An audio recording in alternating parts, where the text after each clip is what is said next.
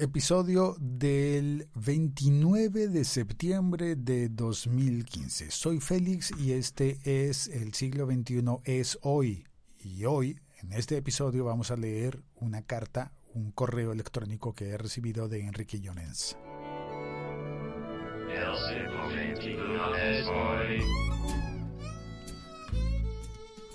El correo, directamente paso a leerlo, dice... Hola Félix, soy Enrique Llorens, uno de tus oyentes de tu podcast y, entre paréntesis, espero, amigo virtual. Desde que comencé a oírte por recomendación de Emilcar, sentí enseguida una conexión cercana contigo, no solo por el contenido de tus podcasts y tu manera de ofrecernos tu vida y tu paisaje sonoro, sino también por las aficiones comunes que nos unen, la tecnología, el podcasting, la música, Le Luthier. No son muchos los amigos reales con quienes puedo compartir esas cuatro cosas tan importantes para mí.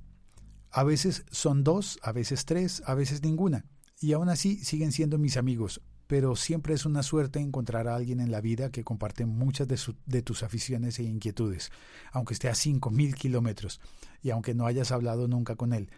Y eh, así es como me siento cuando te oigo hablar y contarnos tus cosas. El pasado jueves tuve la ocasión de escuchar tu podcast Manifiesto y te lo quería agradecer. Agradecerte el momento tan mágico que me regalaste porque sentí que tu podcast era una verdadera obra de arte. He de decir que lo escuché en un momento especial, con el sol poniéndose ante mis ojos, y eso me hizo el momento más mágico todavía. Pero no es lo esencial. Lo fundamental es que la humanidad que demuestras con ese manifiesto me hace ver que eres una persona muy especial, con unos valores que admiro. Y la verdad, intuyo que algo ha pasado que no nos cuentas para que este manifiesto salga a la luz, y algo relacionado negativamente con mis compatriotas podcasters españoles y la Asociación de Podcasting. Quiero que sepas que no lo entiendo. No entiendo que se cierren fronteras al podcasting. Es un movimiento universal del siglo XXI y que trasciende no solo las fronteras, sino que debería trascender las barreras de prejuicios.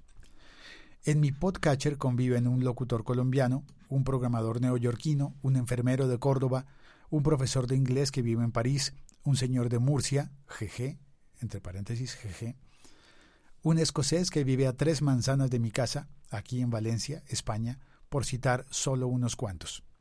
Me enriquezco de todos, aprendo de todos y de todos me llevo una parte de su vida. Los idiomas pueden ser una barrera o en este caso una oportunidad. Por eso no entiendo la cerrazón de mente de algunos de mis paisanos y te pido perdón en mi nombre como español. Me gustaría contarte más cosas, pero no quiero hacerme pesado Solo decirte que me encanta la solución de juntarte con Madrillano, aunque no deja de ser un parche para contentar a los prejuicios de unos pocos. Pero si ha de ser así, que sea. Además, es un ejemplo de cómo poner en práctica y realizar en obras lo que podríamos, lo que proclamas en tu manifiesto con palabras.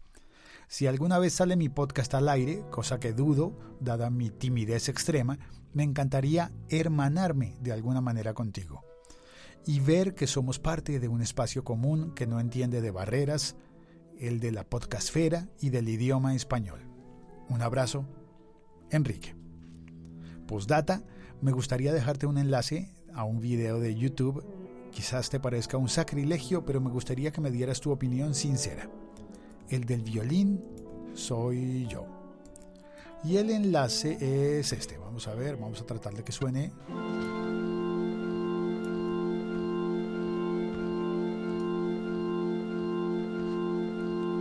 Dice Des Luthiers. Versículo Lix. No, no, son números romanos.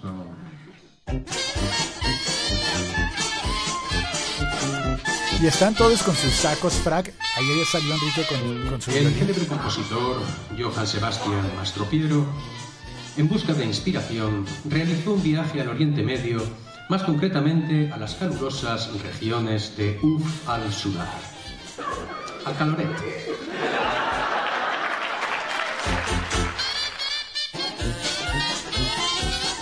Es un grupo tocando las piezas de, de Luthier en un teatro. Si te unes a nosotros todos encontraremos la paz.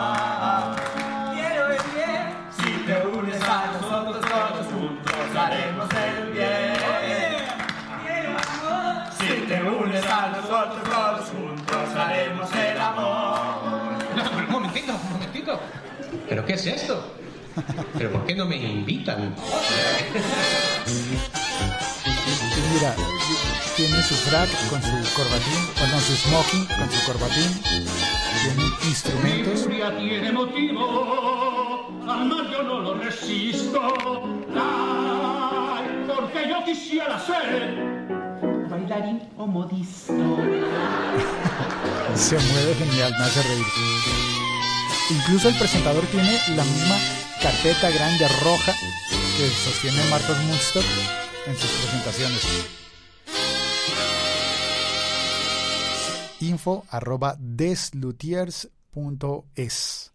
Des, es decir, es con la primera letra es una D de Diego y no una L. Eh, y punto es deslutiers.es. Info arroba deslutiers.es.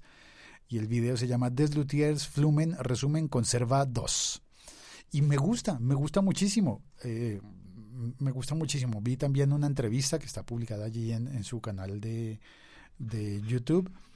Una entrevista que les hicieron en un canal de televisión. Hablan en, en- en valenciano, ¿lo dije bien? Y aún así lo entendí. Y eso me hace pensar más el, el hecho de hablar en un dialecto. Espero que, se, que esté diciéndolo correctamente. Un dialecto o un idioma. No sé. Un idioma propiamente dicho. Ok. Eso me llama la atención porque eh, releyendo el correo de Enrique dice en una parte, los idiomas pueden ser una barrera o en este caso, una oportunidad. Y sí me hace caer en cuenta, claro, es que los hispanos tenemos una oportunidad maravillosa de estar en igualdad de condiciones con los angloparlantes.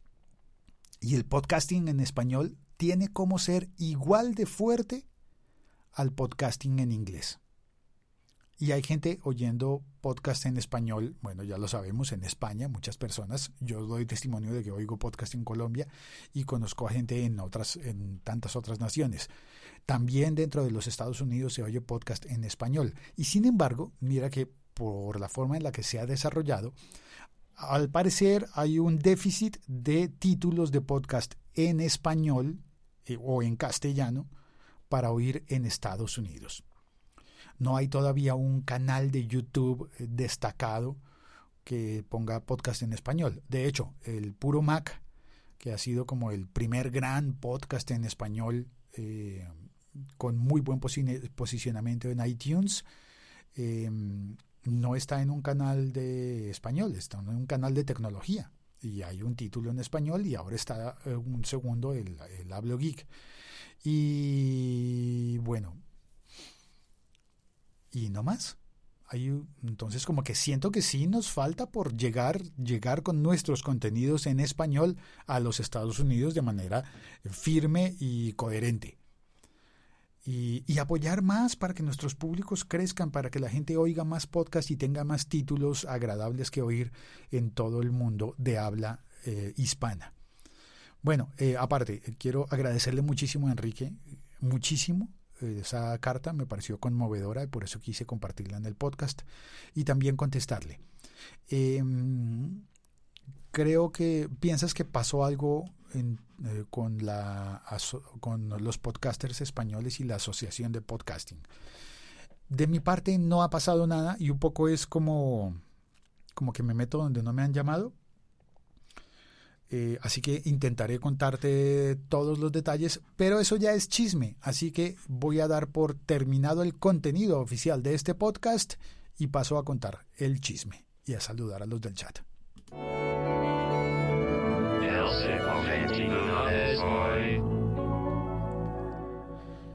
Es decir, hasta aquí fue eh, leer la carta y ya leer el texto. Saludo en el chat. Sergio Ingrónico, buenos días. Milco Romero, buen día. Lector, pasando a saludar, aunque no te estoy escuchando ahora mismo porque no traigo audífonos y la bocina del celular no sirve, pero escucharé en mi habitación la versión podcast Pro Plus. Lancero Parcero, 1, 2 y 3 por Félix, que, no lo, que lo puede encontrar haciendo podcast en vivo. eh, me encontró. 1, 2 y 3 por, por Félix es como el juego de las escondidas, los escondites, por lo menos en, en mi barrio, en mi ciudad, no sé cómo pasa en tu barrio, pero se juega así. Un niño se pone contra la pared y empieza a contar eh, y cuando llega hasta 100 sale. No vale, y, y, y, aclara, ¿no? Uno aclara, no vale ni por detrás, ni por delante, ni por los lados, porque siempre hay algún vivo, algún avivato que se queda allí al lado para, para, para que no lo atrapen y declararse salvo antes de que uno empiece a buscar. Y, y luego cuando sales a buscar a los niños y encuentras a uno, vuelves rápido y declaras. Lo, ¿Cuclillas se llama eso? Lo, lo, declaras. Uno, dos y tres por Félix, que está detrás del micrófono haciendo podcast. Te vi. Entonces me pareció bonito el chiste. Bueno, eh, ahora sí vamos al chisme. Trataré de ser muy breve, eh, muy, muy breve. No tengo ningún lío con ningún podcaster español ni de, ningún, ni de ninguna otra nacionalidad. He tenido algunos, eh, algunas diferencias conceptuales, que por eso es que hago el manifiesto, con cosas como la decisión de, de la asociación eh, que, que, da los premios de mantener solamente los votos y los asociados y los miembros para ciudadanos españoles o residentes legales en España. Eso me parece, me parece un poquito raro que a la asociación solamente puedan pertenecer. Y me han dicho, he oído en los podcasts, que es porque la ley española lo exige. Y entonces yo me pregunto, ¿y por qué, ha, por qué hay españoles ganándose premios Oscar en Estados Unidos? ¿Por qué? O porque voy a contar, el único premio de podcast al que me he inscrito ha sido el premio Gabriel García Márquez y perdí y el premio Gabriel García Márquez lo entrega la Fundación Nuevo Periodismo, que tiene sede en Cartagena de Indias. Y eh, perdí, ¿y sabes quién me ganó? Me ganó Radio Ambulante. Y con todas las de la ley, ¿no? Es decir, yo oigo Radio Ambulante y digo, pues claro que me gana, por supuesto. Tienen eh, un formato profesional, es decir, eh, reúnen fondos, venden publicidad, viven de, eso, de hacer ese podcast. Es un equipo de un montón de gente, creo que pueden ser fácilmente unas 12 personas trabajando a nivel ejecutivo, a nivel de producción, a nivel de investigación y a nivel de, de coordinación y de, edición y demás cosas. El editor es graduado de, de, de film, filmmaker, es eh, un documentalista graduado en eso. Entonces es un equipo grande que además tiene el respaldo de una gran universidad que no me acuerdo en este momento si sería Harvard o alguna así por el estilo. Entonces, pues sí, Radio Ambulante se ganó ese premio y me parece buenísimo. Y sabes qué? Lo curioso es que ese premio se otorga en Colombia. Y ese podcast está eh, radicado en los Estados Unidos, Radio Ambulante. Y me parece que el, el fundador y director, creo que nació en Perú, no estoy seguro, y que vive en los Estados Unidos y es profesor universitario allá. Y eh, fue a dar eh, charlas en, eh, en, en, Argentina y en Australia. Y ya. Y bueno, en ese equipo también debo decir, hay varios colombianos en ese equipo de Radio Ambulante. Y es muy bueno. Si no lo has oído, te lo recomiendo. El podcast de Radio Ambulante. Y ya eso es todo. Pero pues como hay una asociación, bueno, hay varias asociaciones. Eh, está la Asociación de Oyentes de Podcast, que creo que es más eh, elástica. Creo que acepta simpatizantes de todas partes. Eh, pero la asociación que organiza las JPod en España, pues es muy estricta con lo de la ley española y dicen que solamente pueden aceptar a ciudadanos españoles. Y me parece correcto, está bien. Y sin embargo siento que en algún punto nos falta unidad. No en esa asociación porque tiene sus, sus estatutos y demás cosas y que tienen que, que respetar esos estatutos y además al ser una asociación privada, pues deciden lo que quieren y está bien. Lo que sus socios votan es lo que se, lo que se debe hacer dentro de su asociación. Pero estamos entonces huérfanos de una institución que premie o que, o que realmente estimule el podcasting en español. No el podcasting de los miembros solamente, sino el podcasting abierto. Y cuando digo no el podcasting de los miembros, eh, me explicaré bien. No se trata de promover solamente a los socios, lo que yo, lo que yo sueño. Está bien que haya una, una asociación que promueve sus propios podcasts. Eso es lo mismo que tiene la productora Dixo en México. Dixo promueve sus propios podcasts y ningún otro, porque es una empresa. Eh, no es ni siquiera es una asociación, es una empresa y entonces claro que no le interesa promover ningún otro podcast que no sea el de ellos y por eso se declaran los más importantes eh, del podcast en español. Y yo digo, para caramba, pero es que Emilcar no es de Dixo. Y, y, mira, creo que es como el gran, eh, el gran punto de encuentro entre casi, toda la, casi todos los podcasters de, la, de habla hispana. Y, ay Dios, me estoy, se me está haciendo tarde, está, está esto muy tarde. Milko me confirma en el chat que sí, que Alarcón de Radio Ambulante, Ricardo Alarcón, es peruano. Em, bueno, pues, y cuando, imagínate, yo decía, no, no conozco podcasts peruanos importantes. Pues mira, Radio Ambulante, aunque no es propiamente peruano, pero hay una persona allí, un gestor peruano al frente de eso. Entonces, eh,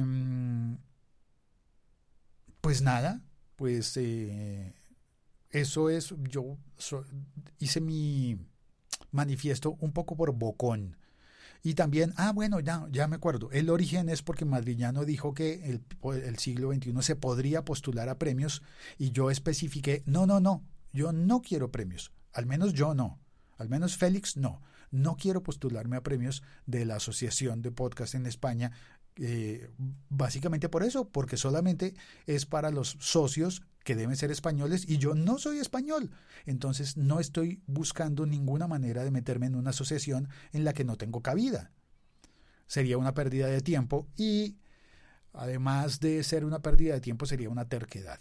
Entonces no estoy buscando un premio allí. Sin embargo, ojo, sin embargo, hay una excepción y es que la asociación ha postulado para un premio que no es de podcaster, sino de, ¿cómo se llama? De promotor de podcast, de podcasting. Ha postulado por primera vez a una persona que no tiene nacionalidad ni residencia en España, que es Josh Green. Lo postularon. Sergio me pregunta, ¿eres colombiano o francés? ¿Cómo es esa historia? Soy colombiano. Colombiano y vivo en Bogotá, Colombia el hecho de, haber pasado una temporada corta o larga en Francia, pues no me hace en lo mínimo francés. Em, no tiene, no, no hay nada, no hay nada allí. Em, ya me perdí el hilo. Bueno, entonces Josh Green está nominado a un premio para las JPod y va a ser el primer invitado internacional. Algunos han dicho, ah, pero es que está Tamara León, que tiene doble nacionalidad. Sí, también está Max 5, que, que, que, tiene, yo creo que puede tener doble, doble personalidad, no, perdón, doble nacionalidad, porque eh, sería de Venezuela y de, y de España. Y también creo que hizo su, su, su educación militar, creo que la hizo en Italia. Así que, pues nada, pues eso simplemente habla muy bien de él. ¿Y has oído su, su podcast sobre historia? Bueno, me estoy dispersando. El caso es que em, hay por primera vez una persona no española y no nacionalizada española ni residente legal, más dicho, una persona que no puede votar en las elecciones en España, que está nominada a un premio que no es de podcaster, y es Josh Green. Y allí hay una excepción a la regla y yo espero que eso nos dé el ejemplo a todos y quizás pronto en algún momento hagamos una asociación o una federación o alguna cosa internacional en la que promovamos el podcasting en español. no el de España, sino el podcasting en español. ¿Para qué? Pues hombre, para que crezcamos, para que crezcamos todos en audiencias. Y algo que he promovido también en algunas ocasiones he dicho, cuando te quedas hablándole solamente a tu ciudad, tu límite de crecimiento es tu ciudad. Pero cuando el podcasting te da la posibilidad de hablarle al mundo entero, no tiene sentido, pienso yo, con mucho respeto, que cierres tus fronteras a no ser que sea una especialización, ¿no? Es decir, este es un podcast que vamos a hacer sobre, eh, sobre las costumbres eh, alimenticias de la Patagonia.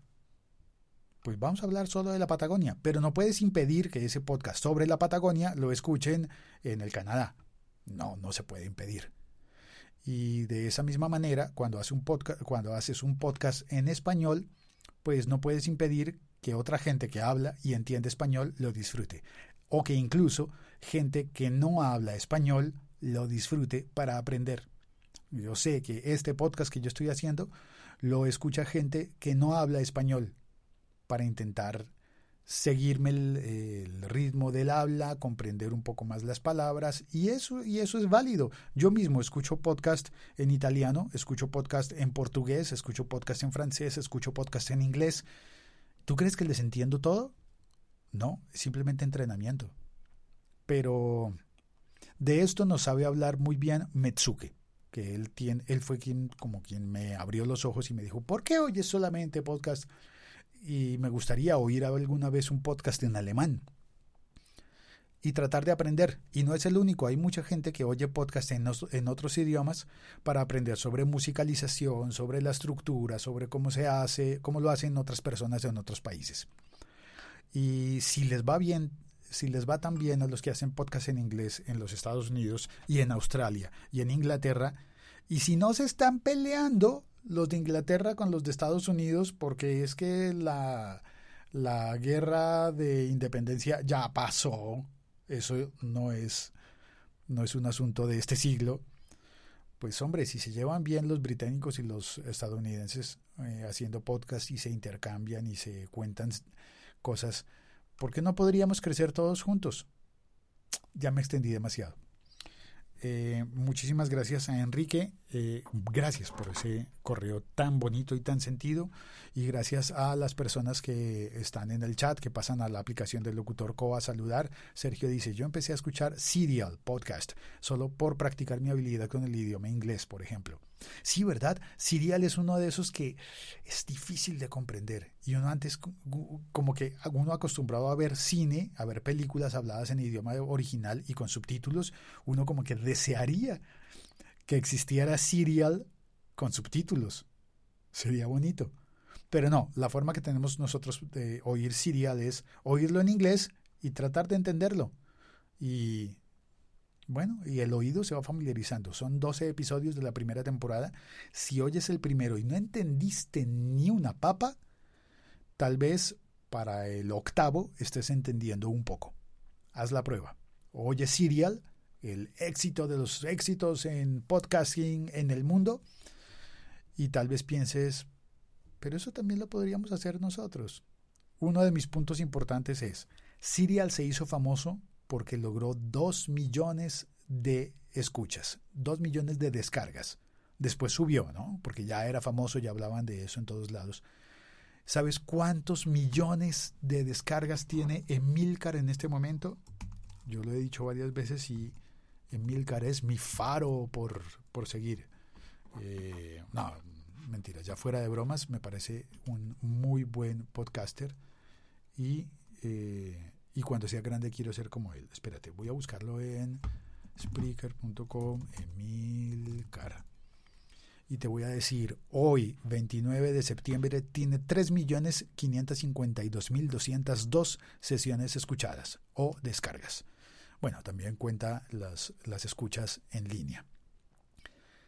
Si Serial se hizo famoso globalmente por tener 2 millones, ¿por qué no voy yo a apoyar y a contarle a todo el mundo y a pedirle a la gente que oiga a Emilcar, que tiene 3.552.000 escuchas que lo respaldan como un buen, gran podcaster. sin importar fronteras, sin importar que, que donde yo viva haya menos días feriados que en Murcia. Pues vale, ya acabé. Chao, cuelgo, hablé mucho hoy. Un abrazo desde Bogotá, Colombia. Gracias a Enrique y me encantaría estar en una función de desluthiers. Eh, chao, cuelgo. Gracias por oír este podcast. Puedes encontrarme, puedes contactarme a través de Twitter en arroba locutorco o eh, por correo electrónico puedes escribirme a diario arroba locutor.co. Eh, todos mis podcasts disponibles en la página web locutor.co. El diario y blog en diario.locutor.co. Todo con locutor co, locutor.co. 要乖哥。